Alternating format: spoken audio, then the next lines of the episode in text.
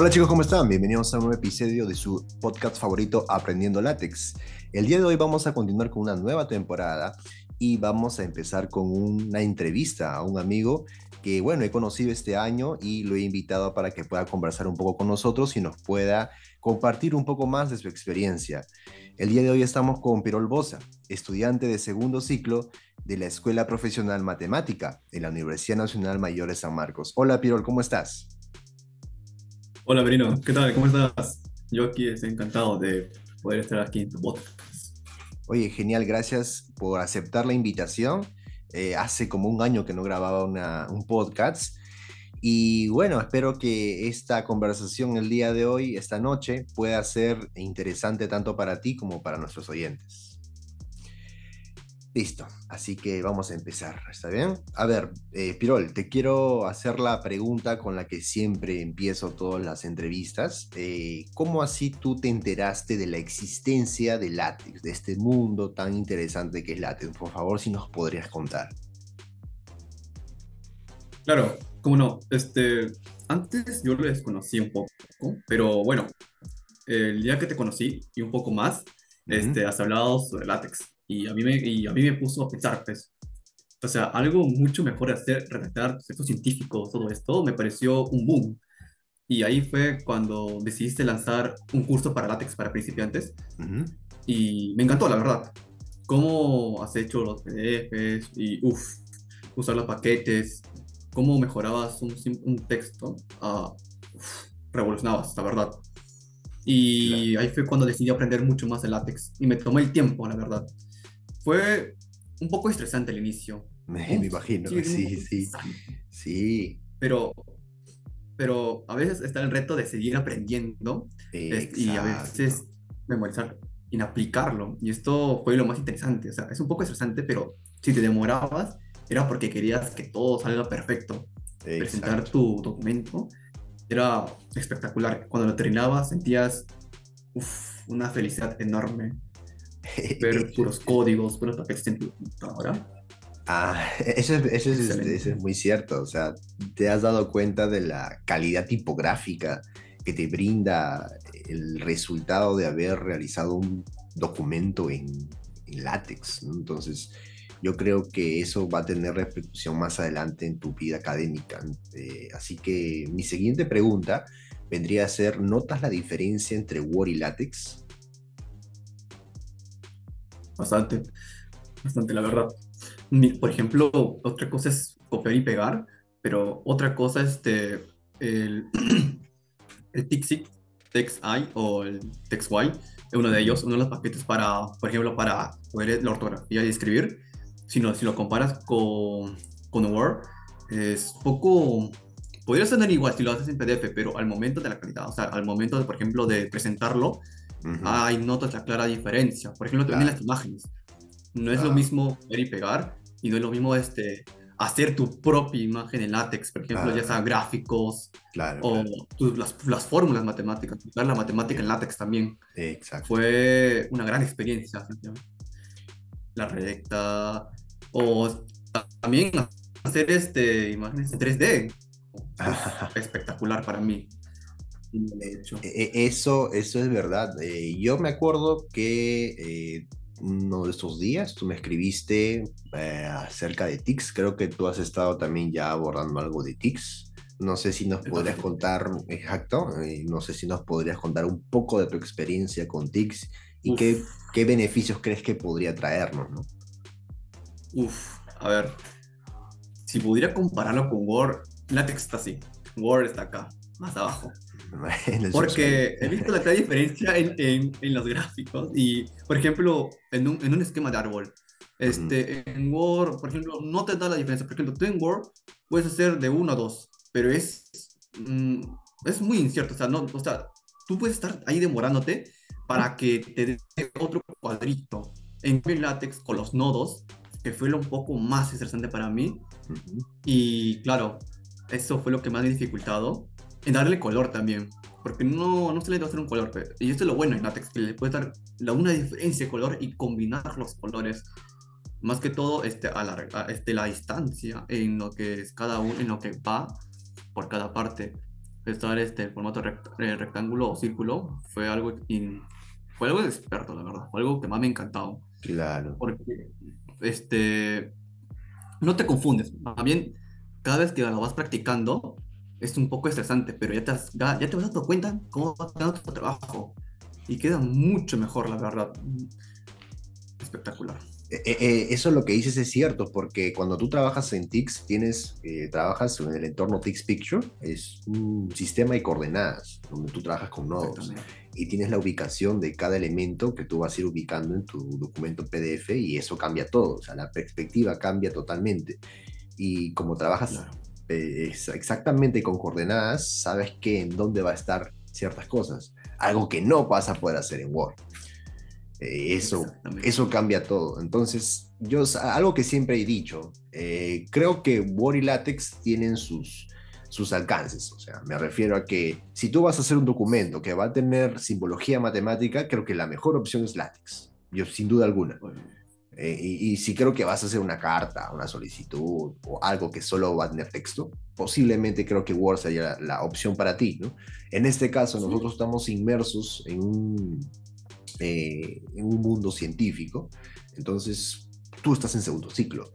Cree- mejor. créeme que no hay estudiantes que estén en primero o segundo ciclo que sepan látex. Entonces, si tú sigues, ¿no? Y es una, algo que también me sorprende y, y de repente te- y quizás te felicito también por eso. eh, si tú sigues con esta experiencia en látex desde el segundo ciclo, créeme que cuando llegues más adelante al octavo, noveno, escribas tu tesis, para ti látex va a ser como respirar, o sea, va a ser escribir, escribir, escribir y nada más. Va a ser algo en los que a las personas que se les dijo en su momento recién van empezando. ¿Tú te imaginas pasar por estas cosas recién en el octavo, noveno ciclo? Va a ser un poco como que más complicado en el que tú puedas seguir. Exacto. Entonces, eh, mi pregunta es, ¿cómo ha sido tu experiencia con látex? En el, yo me imagino que tú has empezado eh, hace unos meses, o no sé si has empezado en el primero o segundo ciclo, Primer Pero- ciclo. primer ciclo, ¿no? ¿Cómo ha sido tu experiencia con látex eh, en la universidad desde el primer ciclo? Dime si has tenido frustraciones, si has Lo- tenido, has tenido de repente Sí, problemas en el sí. que has querido dejarlo todo. Cuéntanos un poco tu experiencia. Como, por ejemplo, en los errores ortográficos era ah, el, el formato APA, uno de ellos es uno de los más poquito complicado porque el entenderle sangría también, o las referencias bibliográficas. Eso, yo te puedo decir que la referencia bibliográfica fue uno de los más complicaditos para mí, Mm, porque, ok. no es, porque no es lo mismo que insertar en Word, porque en Word tú puedes este, insertar el enlace, normal, listo, te, Ujú. te lleva, te lleva a la página, pero en LaTeX es un poco más complicado, tienes que abrir como más código, no, no me acuerdo mucho cómo se llama el paquete bibliográfico, que yo sepa, pero comencé haciendo una carta, este, un simple, una simple hoja nomás. Ya. Redacté texto tex- con Texit, o me recuerdo, Tex- Ujú. y normal, me salió ah, el título, la pone la fecha, todo esto, normalazo. Pero luego me quise ir un poquito más, un poquito más grande. Y ahí fue cuando tú nos enseñaste sobre el Beamer, Ah. Madrid, el, este, Madrid, todo esto. Bitner, ¿no? Para hacer las presentaciones. Exactamente. O sea, la presentación es para en la exposición, este, no solamente verificar la nota, sino en hacer un buen trabajo para poder presentar y en la calidad más que todo. Ya que estamos en la facultad de, de ciencias, la facultad de Ciencias matemáticas, Ujú. esto es un boom, la verdad. Aprenderlo y un poquito dominarlo. Es estresante al comienzo, Sí. Sí, confirmo. pero tenía que, tenía que, tiene que echarle más esfuerzo, la verdad. No, ya no romper tu teclado, sino darle nomás, seguirle. Y fue ahí porque mi- yo me acuerdo que mi primer este, Beamer en Madrid me demoré dos horas y media. Wow, ya. Sí, eso es de siempre. Sí, o sea, al, al comienzo te vas a... Ahora me demoro cuánto. Ahora me demoro. Eh, por ejemplo, es depende, pues, si yo, si yo quiero hacer contenido y lo quiero hacer más bonito con imágenes, si lo Claro. quiero poner más con imágenes, porque, porque en, en el Beamer a mí me comenzó un poco en, los, en las coordenadas, por ejemplo, de las imágenes. Las imágenes fueron uno más complicado para mí. Hacer Ok. texto, esto por partes y por hojas. es- esto no me demora mucho. Igual, tenía- pero al comienzo me demoraba dos horas y media. Luego lo fui practicando con un libro de látex que tú nos has dado de 24 horas. Las tablas. Las tablas, por ejemplo, en látex, este, insertar Excel, la látex, me encantó, la verdad. Fue una linda experiencia porque, o sea, mm, no era lo mismo, pero te sentías tan bien hacer el látex y ponerle como contenido ahí. Sí. Era, ex- era espectacular, sinceramente, espectacular. Y ahí es cuando das, ahí ves la calidad en lo que te está dando. Claro. Luego me fijé, luego ya a- en el segundo ciclo ya, en los cursos, por ejemplo, de medio ambiente y economía o también otros, nos piden muchos mapas conceptuales, todo esto, un mapa mental. Y ahí fue cuando tú nos enseñaste el paquete TICS. Y, ahí fue una- muchas confusiones. Es es estresante. Pero ya no tanto, la verdad, de tantos intentos, tantos intentos, porque me acuerdo que me puse feliz cuando he hecho mi primera, es que mi primer esquema de árbol Ujú. me salió, me salió perfecto, me demoré tres horas, no te miento, horas. desde las 8 hasta las 11. Tres horas para hacer un esquema de árbol. Las coordenadas para poder intentarlo, este, por ejemplo, no solamente la coordenada, sino también está en cuánto texto vas a poner. El texto era ahí una parte complicadita, la verdad. Cada nodo y pasa de otro nodo en la tercera línea, el alargamiento, más que todo la distancia entre dos cuadritos, era, wow, tenías que estar ahí, a veces tienes que tantear, ya, ya era un poco más fácil, ya, 15, 10 centímetros, 12 centímetros, listo, 16 centímetros, excelente, me salió bien mi esquema, me salió bien mi esquema, luego le puse el texto como debe ser, Ujú. este, le inserté este, mis, mis- mis partes personales y ya está. Espectacular me quedó. Quedó. Tres horas y media, y invertidos ahí. Para hacer el Creo- esquema de árbol. Cre- Creo que ahí este, es algo muy curioso, porque creo que las personas que usamos látex sabemos que nos vamos a demorar, pero aún así lo hacemos porque sabemos que los resultados son otra cosa, ¿no? O sea, es, Hacer- algo, sí, es otra cosa. O sea, es como que vale la pena invertir ese tiempo para tener esa calidad. Y es algo que yo siempre digo. Yo creo que el contenido es, bueno, el contenido es importante. O sea, está bien que lo que tú vayas a, a dar como tarea, como de repente como, no sé, pues, un- una investigación, un artículo o una monografía, el contenido es importante, sí, pero también la forma. La forma, la forma en cómo lo brindas es tu marca personal. Entonces, si tú vas construyendo eso, te, o sea, te vas a hacer, eh, hacer notar o vas a diferenciarte de los demás. Y eso es lo que se busca de cada persona, que tenga su sello, su marca personal. Es algo que siempre he dicho. Así que bueno, me has hecho recordar mis primeros pasos en látex, que es prácticamente igual que, que igual que tú. Eh, en mi caso, cuando yo daba mis primeros pasos en látex, también fue frustrante, me demoraba la vida, ¿no? Hasta que yo fui un poco más agresivo, porque yo me, elimi- yo me eliminé todo Microsoft Office, no, no toqué nada de Word, no toqué nada de PowerPoint, nada, nada, nada. Eh, lo que hacía es hacer mis tareas ya en látex, así como tú lo estás haciendo, yo también comencé a hacer mis tareas en látex. Y una de las cosas que de repente, no sé, me ha pasado a mí, de repente a ti y a las personas que nos están escuchando, que cuando recién empezaron látex quiere hacer cosas, pero no tiene las herramientas para hacerlas. ¿A qué me refiero? No tienes la libertad que tienes como en Word, ¿no? Que tú puedes poner aquí, acá, acá, sangría, negrita, bla, bla, bla. En cambio, en látex tienes que conocer el paquete, o tienes que conocer la función, o tienes que conocer ciertas cosas. Eh, hay una desventaja en conocer todas las herramientas. O sea, tienes que, tienes que saber Las herramientas todo. ahí Exacto, las herramientas. Exacto. son importantes. Exacto. Si tú no sabes, exacto. Si tú no sabes que para hacer esto neces- necesitas un paquete, necesitas este comando, necesitas tal cual configuración, no te va a salir.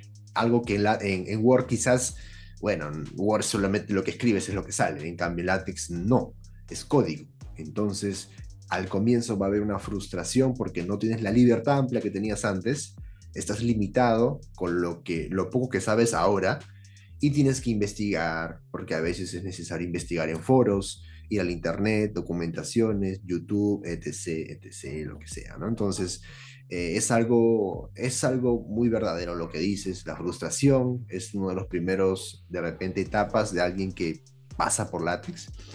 Y bueno, te digo que con el tiempo eso ya se soluciona, se soluciona, solamente es práctica, práctica, práctica. Desde el 2016 hasta el día de hoy no hay día que yo haya dejado de usar látex.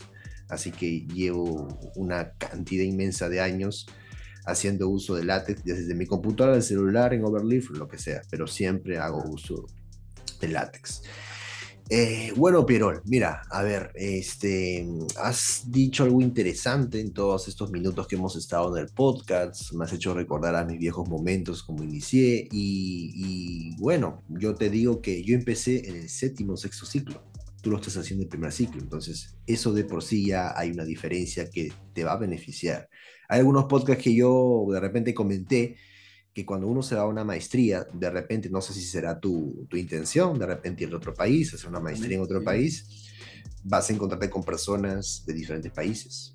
Y justo, y es algo que siempre menciono, una, con una amiga que tengo que hizo su maestría por allá en el Reino Unido, eh, tenía personas a su alrededor de Grecia, de Japón, de, también de Latinoamérica y uf, un montón de países.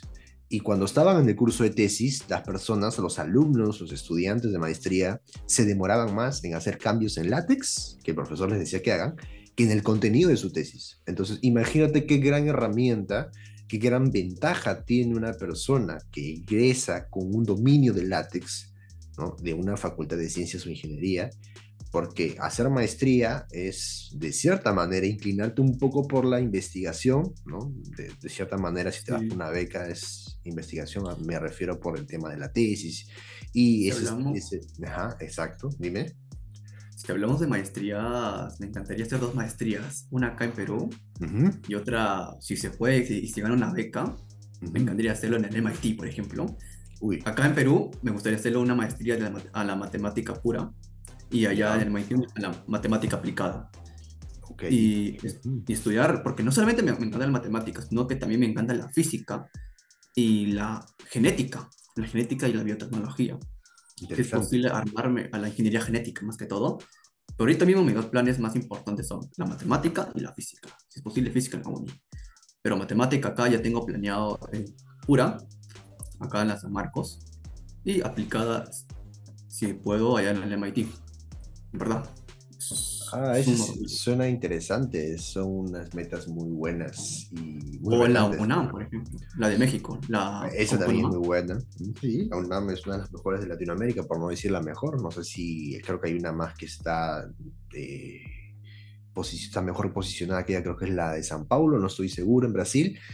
Pero la UNAM es una excelente universidad, es una muy buena universidad. Claro, la UNAM, pero bueno, MIT, Harvard, son, ya estamos hablando de otras ligas, ¿no? MIT, Harvard, es, otras ligas. Yo cuando egresaba, me acuerdo de computación científica, eh, intenté verificar algunas becas para MIT, para Harvard, y bueno, los requisitos eran muy, muy de repente exorbitantes en, bueno, por lo menos para mí, en el sentido que te pedían que seas algo muy serio de tu país, no seas campeón olímpico de no sé qué cosa, eh, Yo sí planeo ir a las Olimpiadas. Cierta, sí, es una buena recomendación que te doy y a ti y a todos tus compañeros que estudian matemática. Existen Olimpiadas que hay en matemáticas eh, para estudiantes en cuarto ciclo más o menos, que son de cálculo, de análisis real, y podrías participar. Eh, participan todas las personas que estudian matemática o que son de repente afines a la matemática en el país y bueno, te abre muchas puertas. Muchas personas han participado constantemente en esas Olimpiadas y la mayoría de veces que gana San Marcos, entre San Marcos, Uni Católica, siempre son los que se reparten los premios. Eh, y bueno, ¿no? ya hacer tu camino. Algunos ganan becas para Brasil o para ese otro país. Es que hay, hay personas que son muy, muy, muy capos en ese sentido de la matemática, ¿no? desde el punto de vista de análisis. Y bueno, si es que te vas aquí o allá, donde sea, vas a necesitar una herramienta donde tú vas a tener que mostrar el contenido de tu investigación, ¿no? Y látex. ¿Sabes? Claro. ¿Sabes? No solamente me fijo en eso, sino que también ahora lo estoy fijando para mi, para mi proyecto de investigación, la verdad, que es fijo, o sea, personal ya es hora de también hacer mis propios proyectos de investigación desde ya. Esto lo quiero hacer desde, el segundo ciclo, ya teniendo un poco más de alcance con el cálculo y estudiando un poco más a lo que es cálculo integral o también la estadística o también un poco de análisis también. Me he fijado también en, en, en, crear algo nuevo, la verdad, en innovar. Porque este proyecto yo lo tenía un poquito desde 2019 por ahí, aún antes de no saber casi nada de esto, ahora de lo que yo sé. Solamente necesitaba poder saber la, mis herramientas, saber hasta dónde puede llegar a lo que estoy, a lo que estoy yendo ahora. Y el látex es una muy buena opción para mí, sino que también este, saber lo que es matemática y física. Y ahora me estoy entrando también al mundo de la biología, la microbiología, parasitología. Es algo muy excelente, la verdad, para mí, poder reunirme con estas carreras y poder investigarlas más a fondo.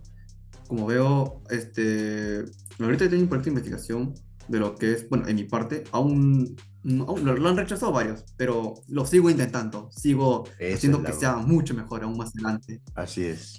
Eh, el esfuerzo vence el talento, la verdad. Esto, yo me he instruido mucho el mundo de la matemática por un maestro mío. Ok. Y me encantó, la verdad. Es un físico teórico en la uni. es, yo, lo, yo lo nombro como mi segundo padre este, por él no estaría, por ejemplo, ahorita mismo no estaría, no estaría estudiando la carrera de matemática. No, no estaría dándolo todo, la verdad. Esto es, esto es lo más hermoso, la verdad. Tú ahora me enseñó con el látex en los proyectos científicos. A, alcanzar, estudiar, estudiar, estudiar. Esto es, aparte de lo personal, yo invito a todos que estudien acá. El estudio, paren estudiando, la verdad. Yo he dejado muchas Nunca dejas de aprender, claro. Nunca dejas de aprender, nunca dejas de demostrar todo.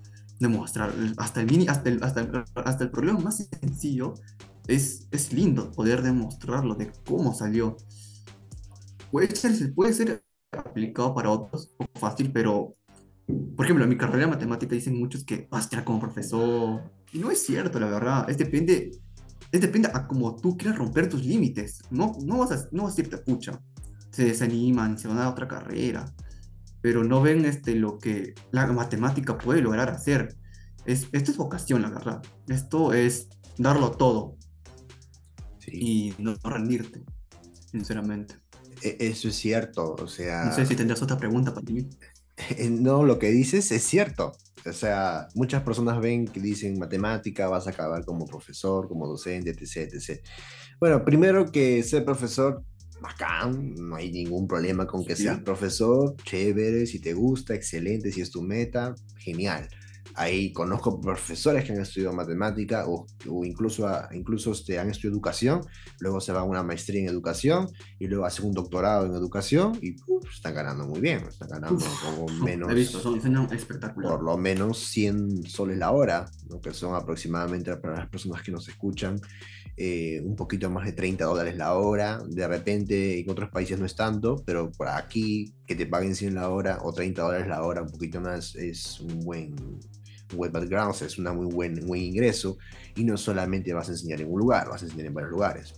Entonces, por otro lado, la matemática te da la herramienta de poder eh, participar en muchos proyectos, no solamente eh, que tengan que ver con la docencia, sino en muchas cosas más. de repente por ahí comenté tengo, conozco dos personas en específico que son matemáticos. Eh, uno se ha ido a hacer su maestría en, Brasil, de economía, matemática. Ahora está trabajando en BCP, tiene un puesto muy bueno en BCP, siendo matemático. Tengo otro amigo que hizo su maestría en la Católica de Estadística Matemática, si no me recuerdo el nombre, matemático, y se está trabajando en, una, en área de análisis de datos, de, de riesgos, si no me equivoco, en Interbank. Entonces, hay matemáticos que se están incluyendo en el mundo laboral. Así que, eh, y la matemática te cambia la estructura de cómo ver las cosas, eh, te da herramientas, te enteras de cosas que quizás no sabías, y la matemática es el papá, la mamá de todas las ciencias que hay detrás. Si bien eh, irte por la parte quizás de análisis, de investigación, de demostraciones es un poco más duro para muchas personas, es un mundo apasionante que tú has dicho la palabra correcta, es vocación. Si no te gusta, quizás no lo vayas a disfrutar. Es más, vas a renegar, vas a tirar todo y vas a querer dejar. Vas a jalar, obviamente. vas a jalar porque no lo disfrutas y vas a renegar siempre y no vas a ser feliz. Exactamente. ¿De qué te sirve dar una práctica si solamente vas a estudiar un día o dos días antes? Voy a verme un video de YouTube y ya está todo. Ya. No me sirve, no sirve nada eso. Porque, no vas, porque al momento de dar la práctica no vas a poder saber aplicar lo que has aprendido. no saber nada.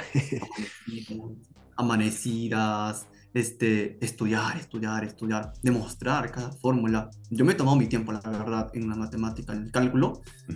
Yo sí me he tomado el tiempo en aprender cálculo 1 y cálculo 2. Y aún sigo aprendiendo cálculo 1. O me tomo dos horas y media al día, seis veces a la semana para estudiar cálculo 1, porque nadie aprende, nadie sabe el límite así de la nada tampoco. O derivadas, aún sigo practicando derivadas, sinceramente.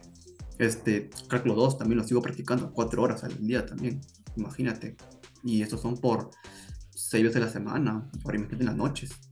Eh, eh, bueno, en mi campo también quiero irme a la programación también. Me encanta la programación. Interesante. Me quiero ir a ser hacking ético o analista, analista de ciencia de datos también. es, a, me, me, apasiona, todo esto me apasiona, la verdad. Es muy hermoso el mundo en el que uno puede estar si uno ve más adelante, puede, puede ver muchas cosas. De lo que un texto, pues, por ejemplo, puedes ir de Word, de lo que es Word, este PowerPoint, te vas a LaTeX. Este tipo es una visión así. Te vas de un punto a otro punto. Te has cambiado de coordenada. Y esto es espectacular.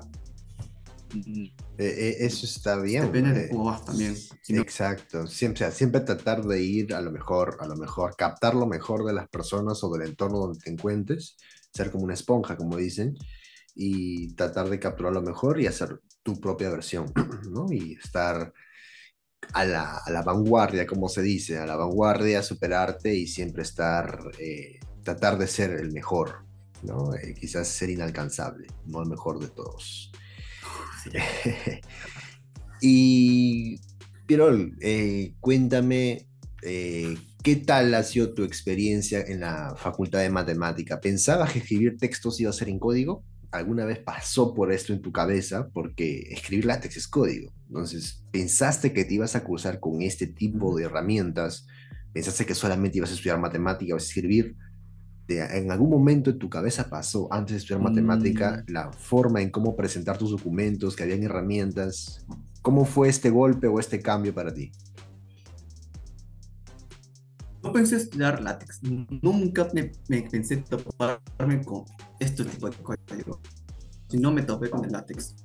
Esto fue un, golpe, fue un golpe duro, no te voy a mentir. Fue un golpe que frustrante pero aún así quería seguir aprendiéndolo. O sea, esto es como, no sé, es como crear un hijo, la verdad.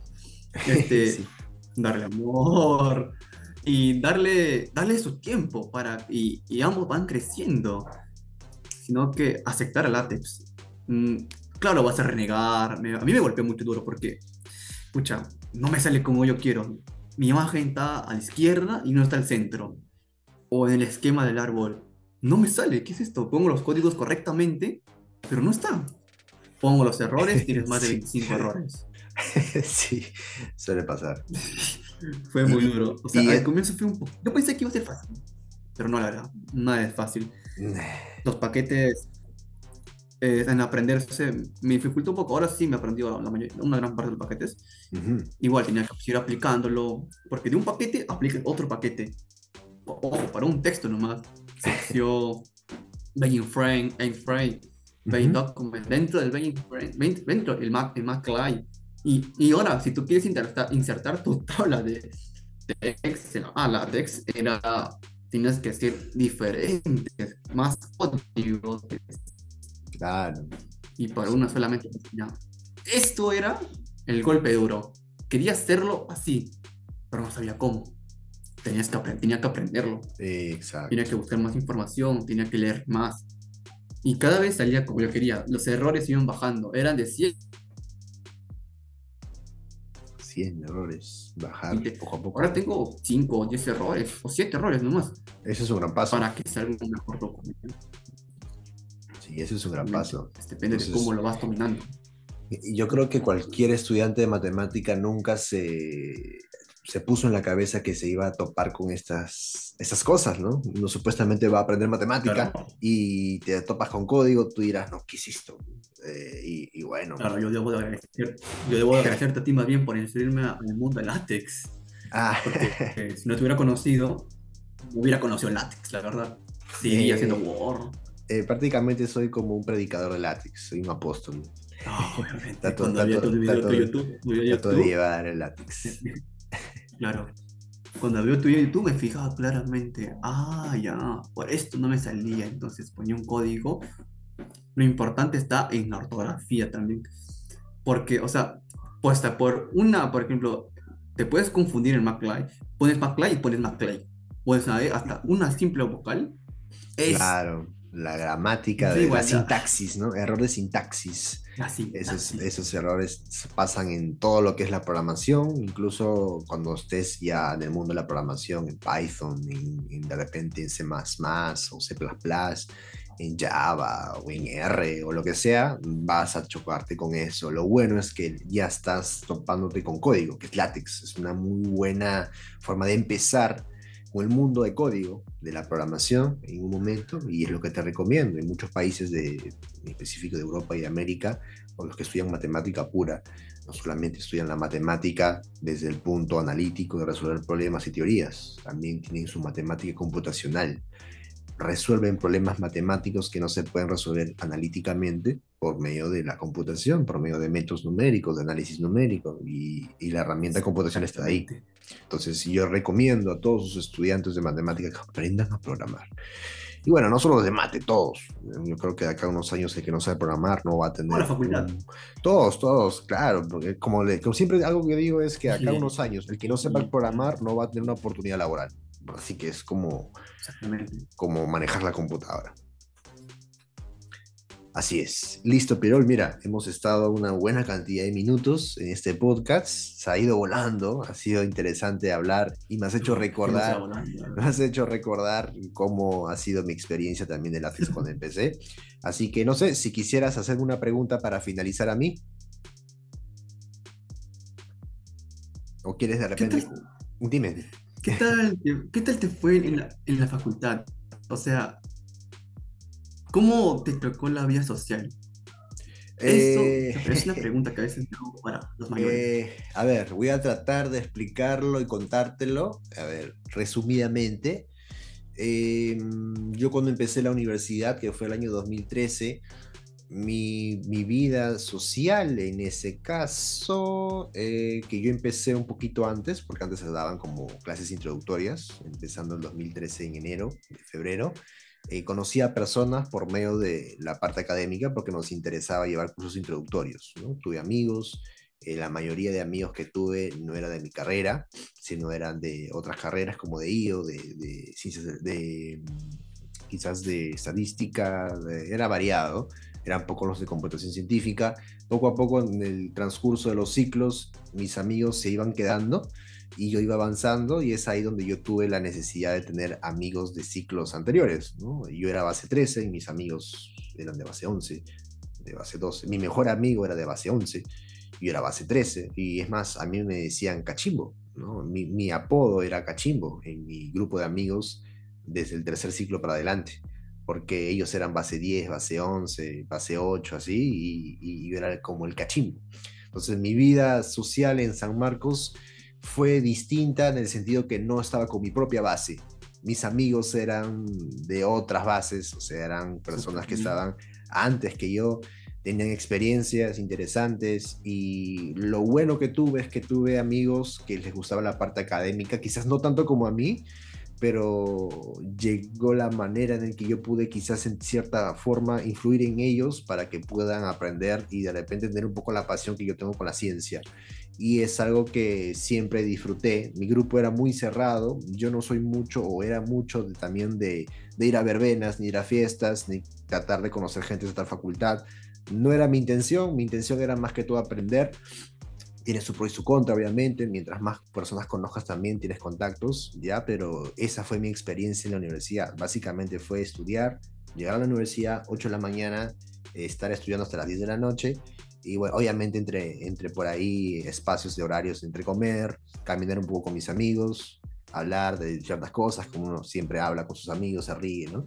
Va al kiosco, una tienda, comer algo, en la noche de repente come una fritura, un pollo broster o lo que sea, pero en esencia mi vida social en la universidad fue muy cerrada, ¿no? Fue muy cerrada, era más que todo concentrarme en lo académico y recién al final de mi carrera universitaria fue donde me incluí en otras, me incluí un poco más, un poco más en, el mundo social porque yo era, era representante estudiantil en la facultad, eh, pude también tomar cierta, eh, de repente, responsabilidad con una rama de la IEEE, de, en algún momento escucharás qué es eso, que es del CIS, de Sociedad de Inteligencia Computacional, eh, tuve la oportunidad de viajar a otro lugar por representar a la facultad respecto a eso y conocías a nuevas personas, no solamente de la facultad, de la universidad y de otras universidades. Entonces, bueno, yo recomiendo que si te quieres relacionar con personas,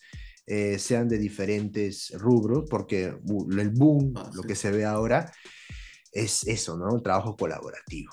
Así que mi, con mi, mi, experiencia es esa de respecto a la vida social. Eh, créeme que Látex me ha traído muchos también, muchas personas de diferentes países. Con Látex he conocido a muchísimas personas de diferentes países de Latinoamérica y también hasta de Europa.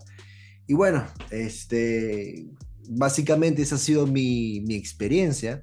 Así que bueno, este, Pierol, simplemente agradecerte por esta entrevista. Ya estamos regresando después de un año, claro, sin, sin grabar podcast. Y bueno, este, estamos, eh, estamos ahora retomando. esto estás, esto estás, tú estás iniciando esta nueva temporada de podcast. Así que, bueno, pero espero que de repente en el futuro podamos reunirnos otra vez para otro podcast y seguir hablando y ver cómo es tu, tu avance en látex. Así que, listo. Yo encantado. Listo, Muchas gracias a ti, más bien, Marín. Listo, pero cuídate mucho. Hasta luego. Hasta luego. Un gusto para mí. Listo chicos, muchas gracias por haber llegado hasta esta parte del podcast. Vamos a continuar subiendo el contenido de entrevistas, experiencias y todo lo que nos puede brindar este mundo tan grande que es Látex. Mi nombre es Manuel Merino y esto es Aprendiendo Látex. Chao.